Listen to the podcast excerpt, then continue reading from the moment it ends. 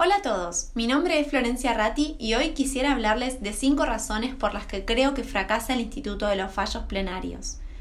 Cuando digo que los plenarios fracasan, me refiero a que no alcanzan su objetivo, no logran, en muchas ocasiones, uniformar la jurisprudencia de las cámaras que están divididas en salas. Para empezar, recordemos que los fallos plenarios se encuentran vigentes.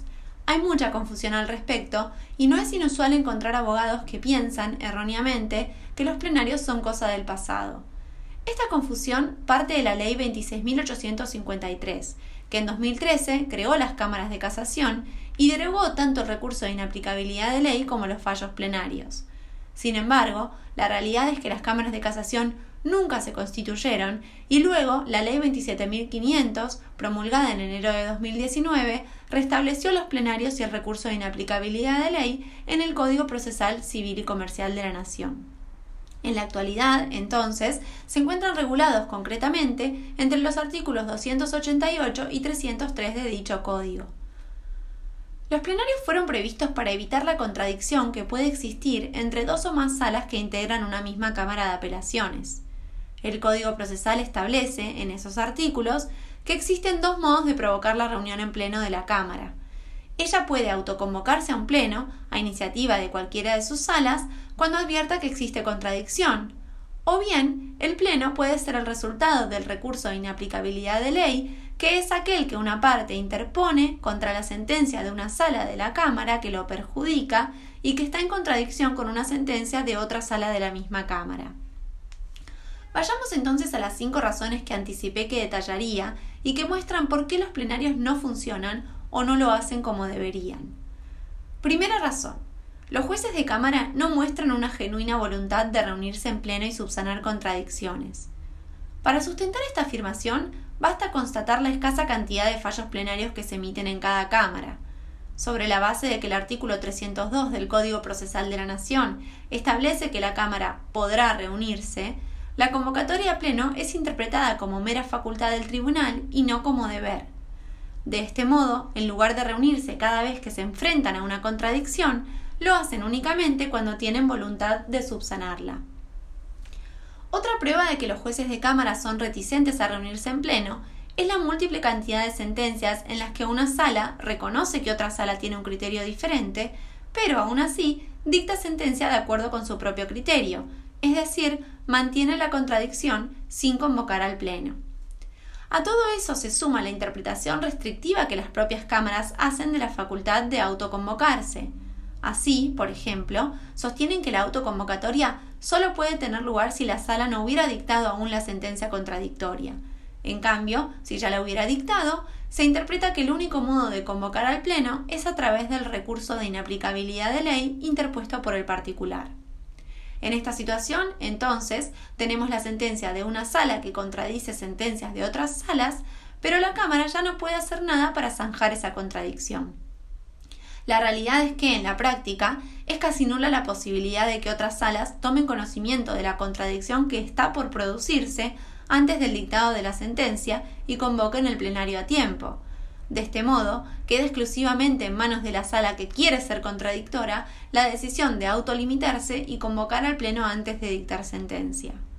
Es más, muchas veces los jueces de una sala lo que hacen es, al contradecir la jurisprudencia de otras salas, ordenar por tal razón las costas en el orden causado. Es decir, le están reconociendo a la parte vencida que existe una contradicción en el seno de la propia Cámara, pero en lugar de resolverla, regulan las costas por su orden como una suerte de premio consuelo.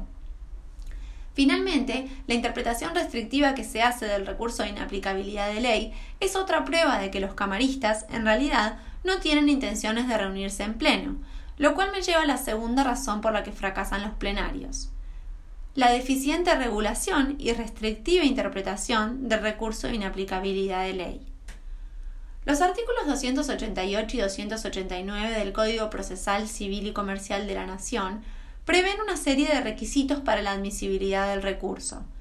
Los requisitos formales son tantos que Falcón llegó a calificar el recurso de inaplicabilidad de ley como, abro comillas, creado para que no pueda ser usado, cierro comillas. El requisito que me interesa destacar puntualmente y que provoca la mayoría de las declaraciones de inadmisibilidad del recurso de inaplicabilidad de ley es la exigencia de haber invocado el precedente con anterioridad al dictado de la sentencia. Esto significa que la parte que quiere interponer el recurso de inaplicabilidad contra una sentencia que contradice una decisión anterior de otra sala de la misma Cámara tiene que haber invocado antes esa decisión a la que el código denomina precedente. Si no lo hubiera invocado oportunamente y si en el escrito de interposición del recurso de inaplicabilidad no indicara cuándo invocó ese precedente, el recurso se declara inadmisible. ¿Cuál es la supuesta razón de ser de este requisito? Que los jueces estén advertidos, antes de resolver, de que existe una sentencia de otra sala sobre el tema. Ahora bien, este requisito es interpretado con extremo rigor formal, por ejemplo, se han dado casos en los que se declaró inadmisible el recurso porque al invocar el precedente se había citado defectuosamente la sala o el número de sumario con el que se lo publicó.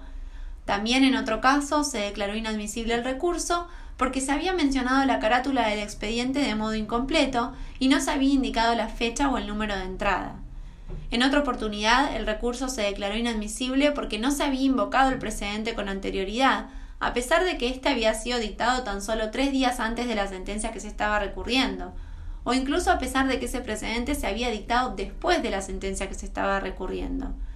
Entonces, esta interpretación tan rigurosa muestra que lo que parece importar no es realmente la existencia de contradicción entre salas de una misma Cámara y la necesidad de subsanarla, sino meramente que los jueces hayan estado debidamente advertidos de que podían incurrir en contradicción y aún así lo hubieran hecho.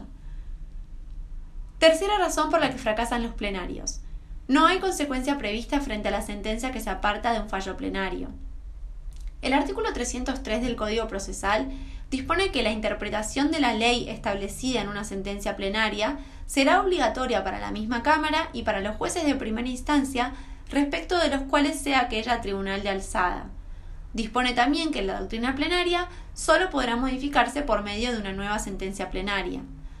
Ahora bien, ¿Qué pasa cuando una sala de la Cámara dicta sentencia en contra de la doctrina plenaria?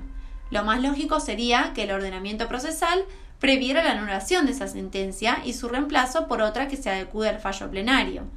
En algunos casos, la sentencia podría ser el germen de un nuevo plenario que revisara el anterior y lo modificara. Sin embargo, el Código Procesal no prevé nada y en la práctica no es extraño toparse con sentencias que contradicen un fallo plenario. Si a eso se agrega que la Corte Suprema tiene dicho, como principio general, que el apartamiento de la doctrina de un fallo plenario no justifica la apertura de recurso extraordinario, siempre que la sentencia exhiba fundamentos acordes con la índole y complejidad de las cuestiones debatidas, es fácil advertir el estado de indefensión en el que queda sumido aquel que resulta perjudicado por una sentencia de una sala que contradice un plenario. Cuarta razón por la que los plenarios no cumplen su función. Muchas contradicciones quedan excluidas de los acuerdos plenarios. Por una cuestión de tiempo, me interesa mencionar aquí solo dos contradicciones que no pueden revertirse mediante un fallo plenario. En primer lugar, no es posible convocar al Pleno o interponer recurso alguno cuando una sala se contradice a sí misma sin fundamentos. Es decir, la admisibilidad del recurso de inaplicabilidad de ley exige que la sentencia de la sala contradiga la sentencia dictada por una sala distinta pero no prevé la posibilidad de que arbitrariamente la sala se contradiga a ella misma sin la fundamentación adecuada. En segundo lugar, tampoco se resuelve la contradicción cuando la sentencia dictada por la sala contraría una sentencia que tiene más de 10 años de antigüedad. Es decir, la sentencia pierde valor por el mero transcurso del tiempo, lo que provoca que pasados esos 10 años quede abierta la entera discrecionalidad de los jueces la posibilidad de contradecir un criterio por más consolidado que éste hubiera estado entre las salas a lo largo del tiempo. Quinta razón por la que fracasan los plenarios. La ausencia de obligatoriedad del precedente de una sala para las demás salas. A mi modo de ver, la razón principal por la que los fallos plenarios no alcanzan su finalidad es que no se ven complementados por una obligación previa de la sala de seguir el precedente de las demás salas. Las salas están ampliamente habilitadas por el ordenamiento procesal y así ellas se consideran para desoír lo que sus colegas hubieran resuelto en casos similares cada vez que no comparten el criterio o tienen otra opinión.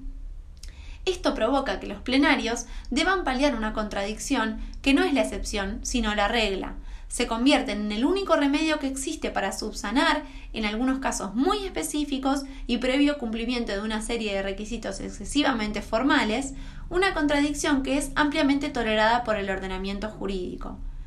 En cambio, si las salas se vieran obligadas a informarse y seguir la jurisprudencia de las demás, la uniformidad sería la regla y no la excepción. El Pleno, en ese contexto, se convertiría en un remedio excepcional para aquellos casos en los que la contradicción sea inevitable o que verdaderamente fuera necesario uniformar criterios.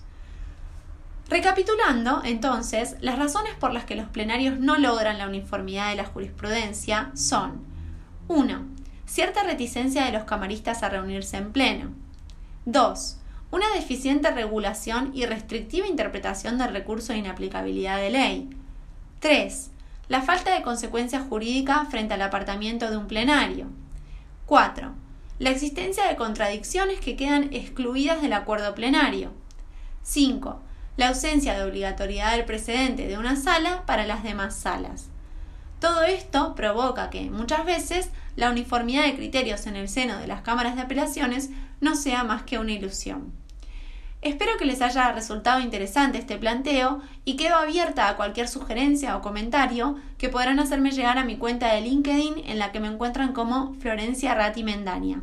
Hasta luego.